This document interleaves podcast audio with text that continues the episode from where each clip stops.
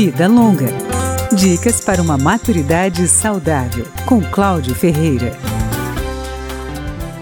Ameaças à integridade física e psíquica foram os principais tipos de violações de direitos contra os idosos registrados em 2023 pelo Disque 100, o canal de denúncias do Ministério dos Direitos Humanos.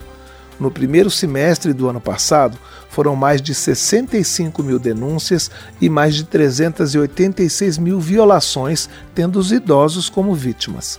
No ranking de todas as faixas etárias, a população entre 70 e 74 anos está em primeiro lugar.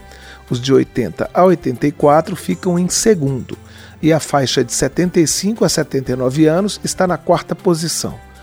As violações contra os idosos corresponderam a 22,76% do total. Nos primeiros seis meses do ano, 44% das violações aconteceram na casa da vítima e 46% na casa compartilhada pela vítima e pelo agressor. 38% das violações denunciadas estavam acontecendo há mais de um ano.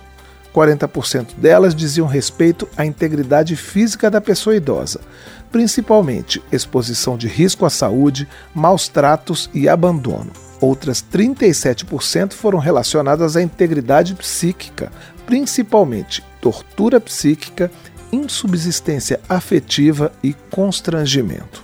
Os números aumentaram no segundo semestre de 2023 foram mais de 78 mil denúncias e quase 455 mil violações de direitos contra os idosos, representando 24,16% do total.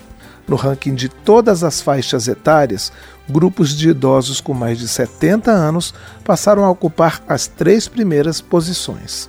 Durante todo o ano, também foram registrados casos de negligência e de violência patrimonial.